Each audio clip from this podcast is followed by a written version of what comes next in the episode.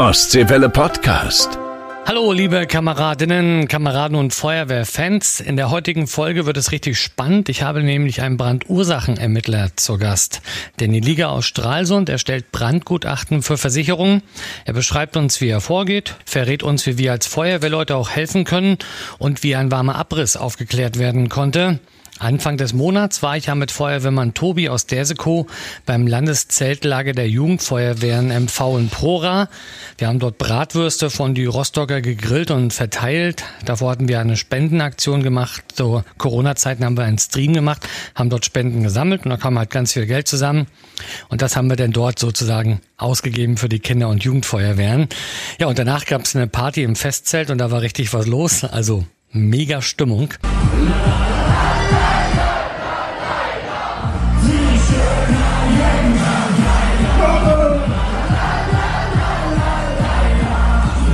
Apropos Party, dann auch schon mal der Hinweis, es verdichten sich nämlich die Gerüchte, dass es möglicherweise eine Dankeschön-Party der Landesregierung für die Feuerwehren im Land geben soll. Der 10. September steht im Raum, also sobald wir mehr wissen, erfahrt ihr es natürlich hier bei Ostseewelle. Jetzt aber viel Spaß mit Folge 33.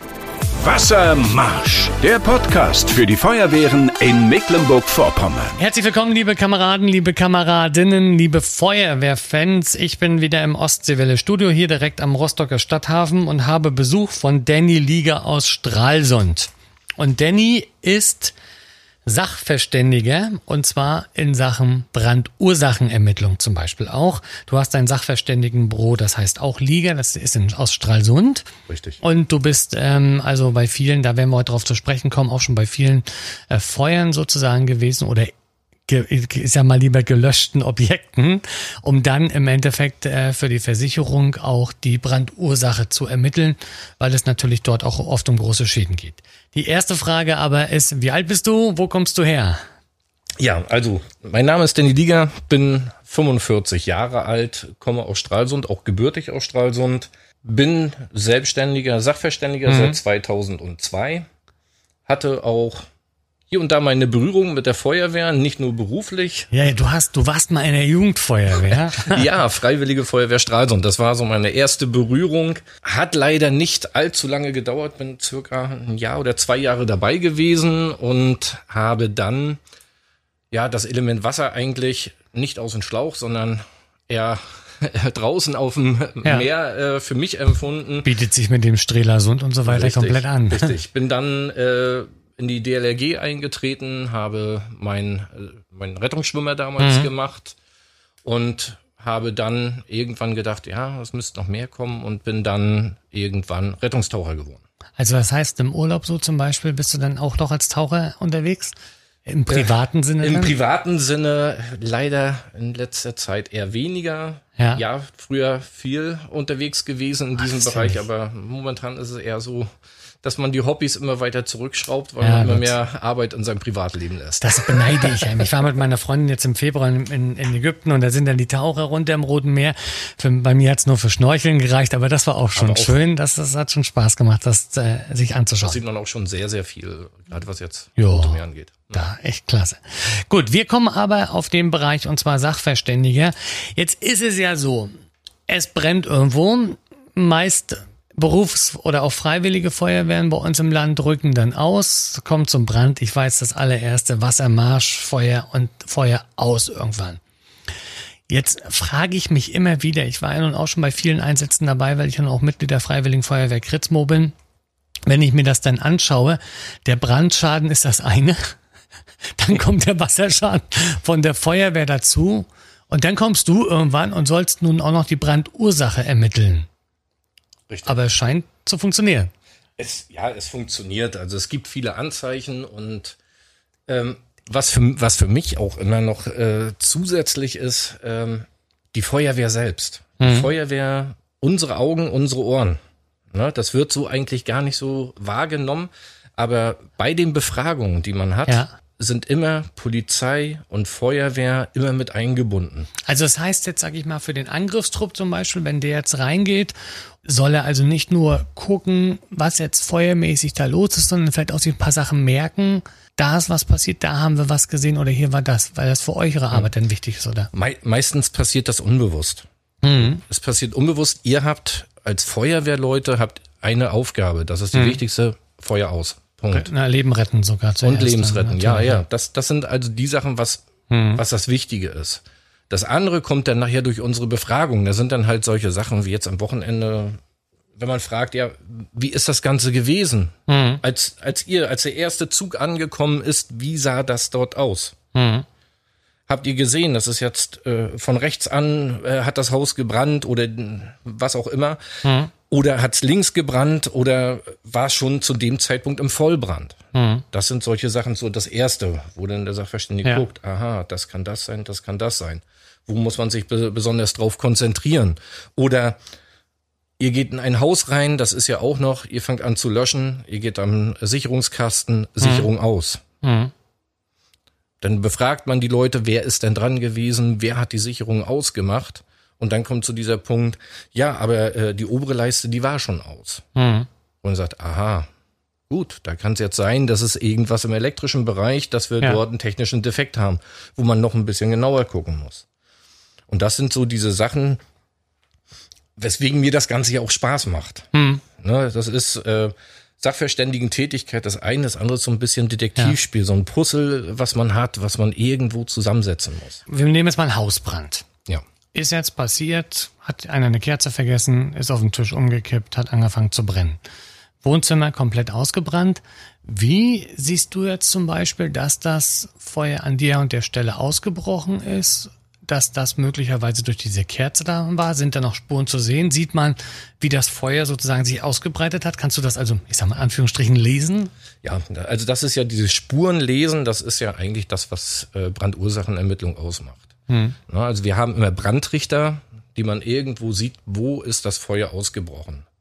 Das sind immer so diese schönen Sachen, wenn man in ein Haus reingeht und ich sehe zwei oder drei Brandrichter hm. an der Wand oder an der Decke wo man dann sagt, hm, unwahrscheinlich, wieso habe ich nicht nur einen Ausbruch, hm. sondern mehrere. Also das wäre dann zum Beispiel so ein klassischer Fall, wo möglicherweise, sagen wir mal, das Feuer an mehreren Stellen gelegt wurde.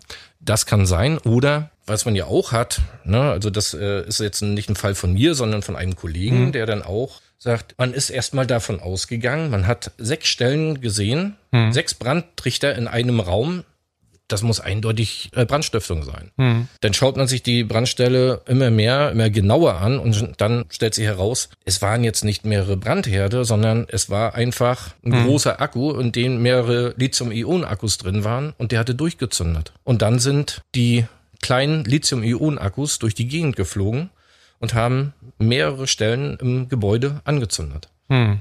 Und dadurch hatte man mehrere Brandrichter. Krass.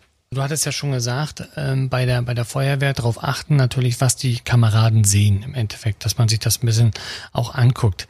Gibt's aber auch mal manchmal Brände. Ich kann mir, ich stelle mir das immer so vor, also wenn wir jetzt bei uns im Programm drüber berichten, bei, bei Ostseewelle, und ich dann immer über die äh, sage halt, äh, oder die Polizei meldet dann, Brandschaden so und so hoch und Löschwasser mal zwei, hat dann, mal zwei dann, dann kommen wir etwa dahin. Hat dann den Rest, äh, den Rest dazugegeben. Ist das wirklich so, dass Löschwasser wirklich auch ganz, ganz viele Spuren im Endeffekt vernichtet? Jein. Also hm. ähm, ein Teil macht es das Löschwasser, hm. ne, dass dort ähm, Brandursachen, die irgendwo sind, äh, dadurch zerstört werden. Das hat man natürlich bei größeren Bränden, wie du schon gesagt hast, wenn die Feuerwehr kommt, hm. wenn man dann hört, Freiwillige Feuerwehr aus dem Ort, dem Ort, dem Ort, komm raus, okay, da sind ja zwei Feuerwehren schon dabei, die mit einem Monitor kommen und die von oben sagen, hm. Dach auf und wir fluten das Haus. Rein, ja, ähm, da ist dann schon der Punkt, wo man weiß, naja, so viel wirst du da nicht mehr finden. Hm. Aber es gibt immer noch sehr, sehr viele Indizien. Ne? Deswegen sind ja immer so diese Punkte, wo man sagt, man ist überall. Ne? Man ist nicht nur der Kripo, sondern es ist auch die Schutzpolizei. Hm. Wo man dann sagt, der Brand ist jetzt gelöscht. Was passiert von diesem Zeitraum? wo der Brand gelöscht ist, bis zu diesem Zeitraum, wann der Brandursachenermittler eintrifft. Hm. Ne, also nicht hier Flatterband rum und dann wird schon keiner mehr raufkommen, ja. weil das gab auch schon Fälle, wo man sich gewundert hat, das Haus ist abgebrannt, da ist nichts mehr da und da liegen frische Zigaretten drin. Ne? Ja. Weil dann mal irgendeiner nur ein Flatterband drüber gespannt hat und gesagt hat, ja, das reicht als Sicherung.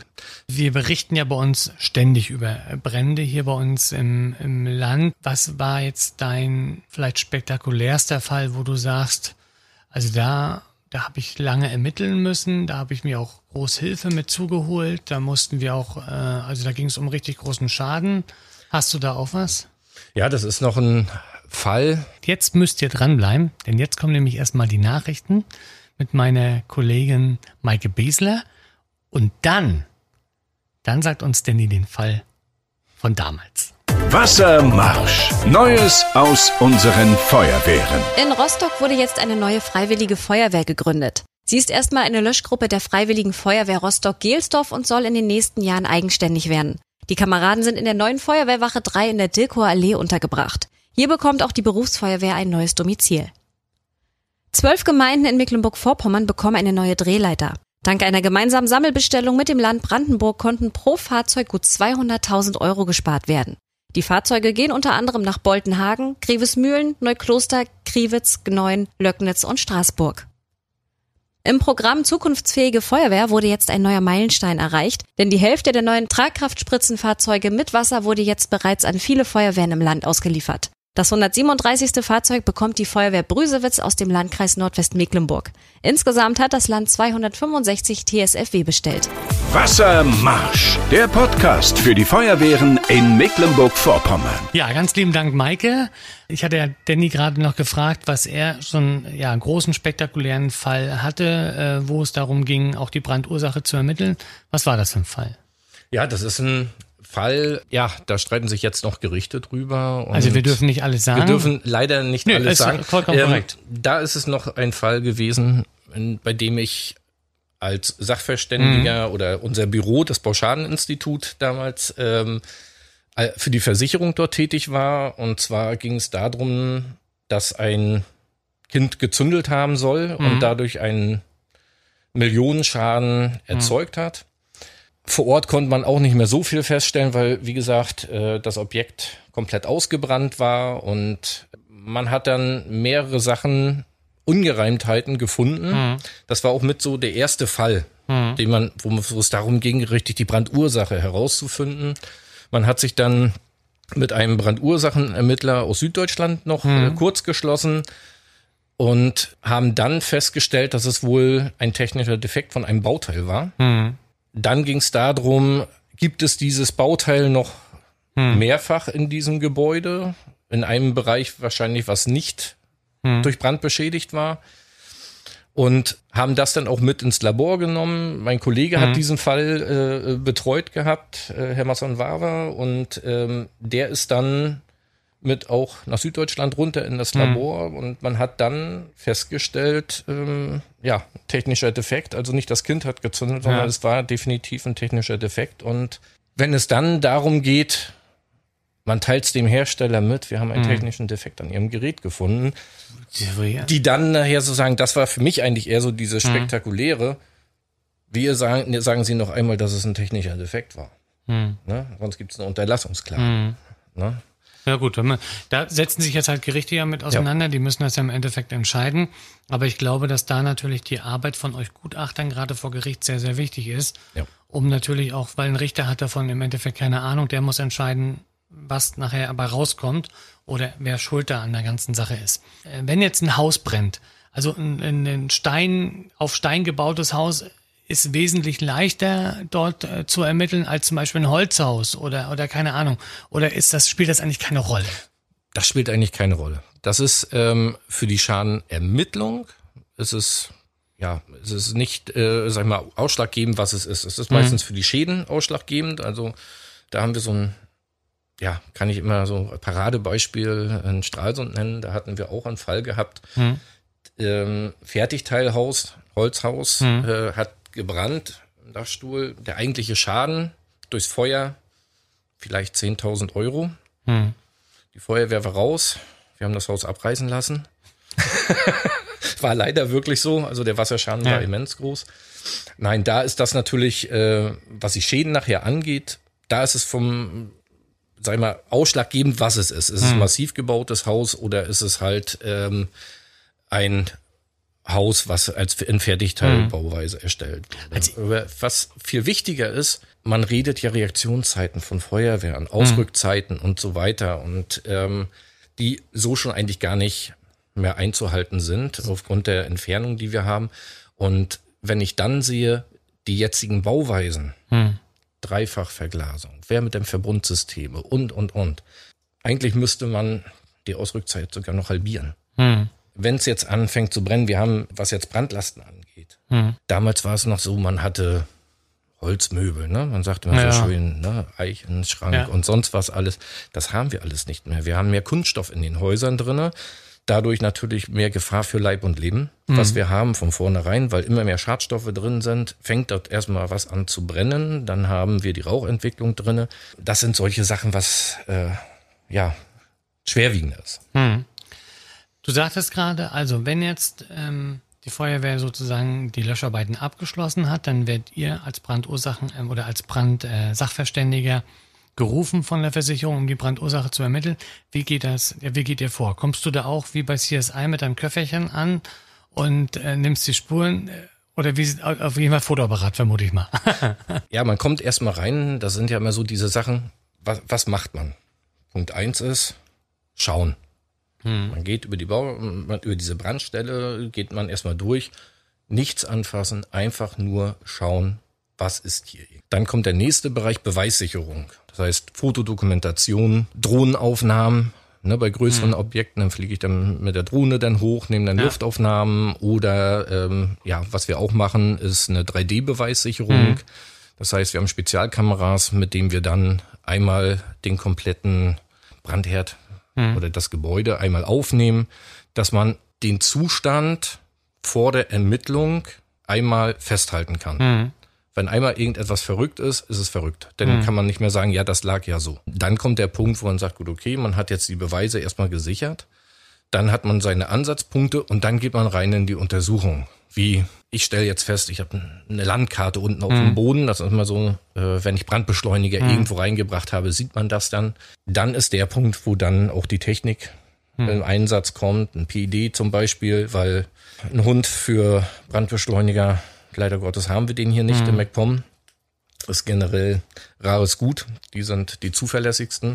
Ach so, also gibt es nicht nur Drogen, zum Beispiel Drogensuchhunde und, und, und was ich, Sprengstoff und so weiter, sondern es gibt auch Brandbeschleuniger. Ja. Also die, Ja, alles, was man irgendwo riechen kann, Ja. kann ein Hund natürlich bedeutend besser riechen. ja. Und ähm, gerade was jetzt Brandbeschleuniger angeht, also da habe ich jetzt auch gerade in meinem Lehrgang in Essen auch gute Erfahrungen gemacht, hat man uns das auch dann nochmal gezeigt, wie das ist, dass so ein Hund dann halt auch äh, sehr schnell Brandbeschleuniger findet. Der kann sehr schnell große Flächen natürlich durchsuchen. Und Brandbeschleuniger natürlich immer ein Hinweis auf Brandstiftung. Genau. Fall logischerweise, ja. Genau. So, und dann, dann habt ihr jetzt die ganzen Bilder und so weiter und dann, äh, wie läuft es dann weiter? Wir werden dann vor Ort, je nachdem, was man denn dort hat, äh, Temperaturen messen. Man schaut sich äh, an, habe ich Brandrichter an der Wand, äh, wo ich dann davon ausgehen kann, was jetzt eine Couch, die mitten in, im Raum irgendwo steht und ich habe da drüber an der Decke einen Brandrichter, wo ich dann sagen kann, ähm, da ist der Punkt, wo die höchste Temperatur irgendwo einge oder über den längsten Zeitraum die Temperatur eingewirkt hat, oben an der Decke. Dann hat man schon den Punkt, aha, da kann das sein. Dann geht man weiter. Man findet man irgendwo Zigarettenschachteln oder sonstiges, wo man dann drauf zurückführen kann. Ah, es kann jetzt auch sein, dass dort jemand mit einer Zigarette eingeschlafen ist. Ne? Das sind natürlich dann diese Fälle, ja, was dann auch manchmal ein bisschen tragisch dann auch endet, wenn man Ja. dann auch äh, sagt oder besagt, äh, gesagt bekommt, dass dann halt auch eine Brandleiche dann da war. Wenn du jetzt hörst, dass da eine Brandleiche mit dabei war oder noch schlimmer, ist ein Kind mit ums Leben gekommen, ermittelt man da anders? Geht man mit einem anderen Gefühl daran oder macht man wirklich nur seine Arbeit nach Schema X oder spielen auch Emotionen eine Rolle? Es spielen natürlich Emotionen eine Rolle. Na, Also das sind, also wer da sagt, ähm, man geht dort ohne Emotionen rein, der ist da vielleicht auch fehl am Platz. Also ja, man versucht objektiv und immer sein Schema F durchzuziehen. Ähm, ich kann sagen, also ich bin jetzt auch im letzten Jahr unten im Ahrtal gewesen, hat dort auch festgestellt, was da unten los ist. Und sobald man irgendwo gehört hat, Kinder und sonstiges sind Hm. dort betroffen, geht man anders ran an dieses. Hm. Man war dann auch wirklich so, ich habe drei Monate gebraucht, Hm. nachdem ich wieder zurückgekommen Ja. bin, um das überhaupt zu verarbeiten, äh, verarbeiten was man dort gesehen hat. Hm. Und so ist es aber auch mit Brandstellen, wo man dann weiß, so wie jetzt beim ersten Fall, wo es denn hieß, das Kind hat Hm. gezündelt, wo man dann sagt, ist mal so eine Floskel, man kann das mal schnell mal Hm. behaupten, dass es so ist, aber ist es denn auch irgendwo begründet gewesen? Gibt es dafür Beweise, dass das Kind gezündelt hat? Hm. Und wo man sagt, man untersucht das doch noch mal ein bisschen genauer, um dann vielleicht was ausschließen zu können oder ob sich die Indizien gegen ein Kind verhärten oder äh, erhärten, besser gesagt. Passiert dir das auch manchmal? Du, du weißt jetzt ja natürlich genug Brandursachen, wie was passiert ist. Passiert dir das auch manchmal, dass du vielleicht bei Bekannten zu Hause in die Wohnung reinkommst oder ins Haus reinkommst, der macht seinen Grill an oder der hat irgendwo seine Steckdosen liegen, keine Ahnung, und du dann gleich hingehst und sagst, ey, Klaus, keine Ahnung, wie auch heißt, mach das bitte nicht so. Das ist so hochgradig gefährlich. Also weil, ich sag's nicht umsonst, das Thema Steckdosen oder wir hatten ja auch im Vorgespräch schon gesagt, Mehrfachverteiler. ähm, diese Mehrfachverteiler oder auch das Thema diese Lichterketten und so weiter. Das ist natürlich, da stehen dir wahrscheinlich als, als Brandursachenermittler die Nackenhaare zu Berge, wenn man sieht, dass die falsch. Ja, ja, ja, das ist, ja, das, das ist das Problem. Also mit den Lichterketten, wenn wir jetzt Richtung LED gehen, Mhm. ist das ja schon besser, wenn, wenn sie geprüfte, ne, also Ja. nicht aus irgendwelchen Ländern, die keine Prüfnorm haben, äh, sind. Aber da ist ja auch das Problem, was viele ja nicht wissen. Was macht das Ganze in den Personen aus, Hm, die eigentlich einen Brand verursacht haben? hm, Ne, also wir haben es jetzt gehabt, wo es ein, ein Kind der Meinung ist, ich habe einen Brand ausgelöst, weil ich eine Lichterkette bei mir im Zimmer hatte. hm, Da hat es sich um eine Lichterkette gehandelt, die halt nicht mit LEDs, sondern mit Glühbirnen war oder Glühlampen und eine starke Hitzeentwicklung hatten. So, Stauhitze, dadurch ein Schwelbrand ausgelöst, dadurch ein ganzes Haus kaputt. ja, So, und das Kind ist immer der Meinung, ich bin die Böse gewesen oder der Böse Hm. gewesen, der jetzt diesen Brand ausgelöst hat.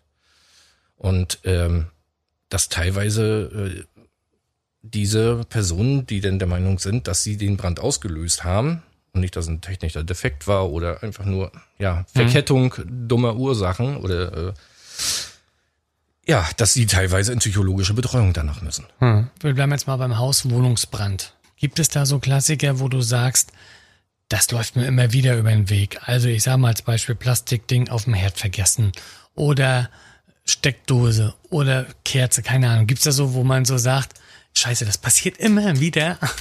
Ja, das sind diese Mehrfachverteiler, wo wir uns Ja. ja, schon im Vorfeld unterhalten haben. Das ist natürlich eine Sind Sache. die wirklich so gefährlich? Nee, das Problem ist natürlich, eine Steckdose, ich kann eine bestimmte Größe von Abnehmer damit bedienen. So, Hm. und jetzt ist für mich der Zeitpunkt, ich habe einen Fünffachverteiler und eine Waschmaschine ranhängen, äh, zusätzlich den Trockner noch damit Ja. ran und dann mache ich noch äh, meine Kaffeemaschine daran und sonst was und bin dann eigentlich in, zu dem Zeitpunkt da, wo die, dieser Mehrfachverteiler einfach restlos überlastet ist. Hm. Man merkt das dann mal ganz schnell, man fässt mal Stromkabel an oder Mehrfachverteiler warm, merkt, ne? oh, das wird ja warm. Ja, aber das ist dieser Zeitpunkt, wo das Gerät eigentlich schon überlastet ist. Diese Kette äh, beginnt und der Brand ist kurz vorm Entstehen. Ja. So, und wenn man dann mal irgendwo sagt, ich muss jetzt mal schnell einkaufen gehen, aber Waschmaschine Ja. und Trockner laufen und wundert sich dann, man kommt zurück und äh, ja, die Wäsche ist in beiden Maschinen schon trocken. Ich habe das selbst mal gehabt. Ich hatte damals, jetzt habe ich einen Induktionsherd, also mit dem passiert eher weniger. Aber damals hatte ich noch ein Ceranfeld, ganz normales Ceranfeld. Und ähm, das war an, habe ich aber gar nicht so wahrgenommen und hatte leider dort meinen Medikamentenkorb sozusagen raufgestellt und bin auf Toilette gegangen und komme wieder in Da war der Küche. Korb nicht mehr da. Und da hat der Korb gebrannt. Ja. Also der, ich bin zum Glück geistesgegenwärtig, habe ich dann schnell äh, mit, mit Wasser sozusagen das Ganze schnell einmal ablöschen können, weil es noch nicht ordentlich, also es hat noch nicht doll gebrannt, aber da wird dir ganz anders plötzlich. Weil man sieht ja auch, also wir hatten auch einen Einsatz mal, da hat ein, ein, ein Trockner gebrannt gehabt, wie schnell auch so eine Küche in Flammen steht. Das ist ja echt, das geht ja, das dauert da Minuten nur. Richtig. Vielleicht nochmal zum Schluss äh, eine Frage. Ich weiß gar nicht, vielleicht guckst du es auch, die Versicherungsdetektive. Kennen wir aus dem Fernsehen. Also ich habe mal, ich habe mal mit jemandem von der Kripo gesprochen, weil ich totaler CSI-Fan bin. Der bei der Kripo hat gesagt, naja, wenn wir so ermitteln könnten wie bei CSI, da fehlen uns teilweise fehlen, fehlen da vielen das, Leuten das wär, finanzie der finanzielle Background. Das wäre, sag mal, bei den Versicherungsdetektiven, wenn man die auch guckt. Hast du auch schon mal Fälle gehabt, wo gerade bei Brand jemand auch versucht hat oder wo ihr im Endeffekt nachweisen konntet, ey, das war gar nicht so, wie du erzählt hast, sondern die Bude hast du schön selber angesteckt. Also du brauchst keine Namen nennen, logischerweise keine ist, Orte. Das ist richtig, nein. Ja? Also ähm, das Beste ist, ja, oder der spektakulärste Fall in diesem Bereich, also es mhm. ist ja ähm, Betrugsermittlung im mhm. Bereich der äh, Versicherungsgesellschaften. Das ist ja, was wir im Bereich Bauschadeninstitut mhm. ja auch machen. Und ähm, da ist dann halt so ein, auch ein Fall gewesen, wir haben ein Jahr lang ermittelt. Mhm. Wir wussten, da stimmt was nicht. Mhm. Und wir können es nicht nachweisen. Ja, das ist dann auch, auch ein Objekt, was gebrannt hat. Und ja, wir wussten, es ist vorsätzliche Brandstiftung gewesen. Mhm. Aber wir konnten es niemandem zuordnen. Und ähm, auch nicht, was hat der Eigentümer davon, wenn sein Objekt hm. jetzt niedergebrannt ist. Und ähm, man hat dann immer ermittelt und ermittelt und nach einem Jahr ist es dann so gewesen, dass die Versicherungsgesellschaft äh, gesagt hat, so, ihr habt jetzt ein Jahr Zeit gehabt. Ähm, wir treffen uns morgen beim Versicherungsnehmer und dann bekommt er seinen Scheck hm. und ähm, ihr könnt mit hinkommen. Auf dem Weg dorthin haben wir einen Anruf bekommen hm. und dieser Anruf hat alles verändert. Das war ein kleiner, klitzekleiner Puzzlestein, hm. der gefehlt hatte. Und wir konnten dadurch diesen Fall in letzter Sekunde wirklich hm. äh, äh, dann halt aufklären, dass es wirklich so war, dass der Eigentümer wollte, dass das Objekt niederbrennt warmer Abriss. Ein warmer Abriss sozusagen. Wie man das so nennt. Ja. Gut. Also ich bin sehr, sehr gespannt. Das war wirklich mal toll, bei dir auch so einen Einblick äh, zu kriegen. Wir haben ja aktuell, du verfolgst es vielleicht auch, aktuell ist ja Neubrandenburg großes Thema, was Brände betrifft, die Bootschuppenanlage. Ähm, da bin ich sehr, sehr gespannt. Hoffe ich, hoffe ich auch, dass wir da relativ schnell dazu kommen, was dort rausgekommen ist. Da mhm. nochmal meine besten Grüße an meinen Kollegen Herr Masonvara, der mhm. mit dem Fall gerade betraut ist und sich das gerade angeschaut hat. Also, ich wünsche dir auf jeden Fall alles äh, Gute, weiter viel Erfolg. Vielleicht noch äh, ganz zum Schluss, was hast du noch für Wunsch an die Feuerwehren? Gucken. Ja, gucken. Augen ja. aufmachen, wenn ihr irgendwas seht. Das sind immer so eine Kleinigkeit, da muss man ganz schnell sagen. Das ist, äh, man zum Beispiel, man geht jetzt hoch, man sieht eine Treppe, eigentlich nicht der Schadenort, man mhm. weiß, im Obergeschoss brennt es irgendwo und ich sehe auf der Treppe, da liegt ein brennender Docht. Mhm. Merken, Polizei mitteilen, da ist was gewesen. Das ist immer so eine kleine Indizien. Ne? Und mhm. ja, wie gesagt, ich werde weiter lernen, damit ja. ich immer weiter, äh, ja, auch für den Kriminaldauerdienst äh, und für die Staatsanwaltschaften dann auch mehr arbeiten kann mhm. und werde, zusätzlich zu meiner Arbeit bei der Versicherungsgesellschaft und freue mich schon darauf. Sehr schön. Also Danny, ich sage ganz, ganz lieben Dank für deinen Besuch hier im Studio und äh, wer weiß, vielleicht ähm, hören wir uns irgendwann, sehen uns nochmal, auf jeden Fall bestimmt irgendwann nochmal wieder.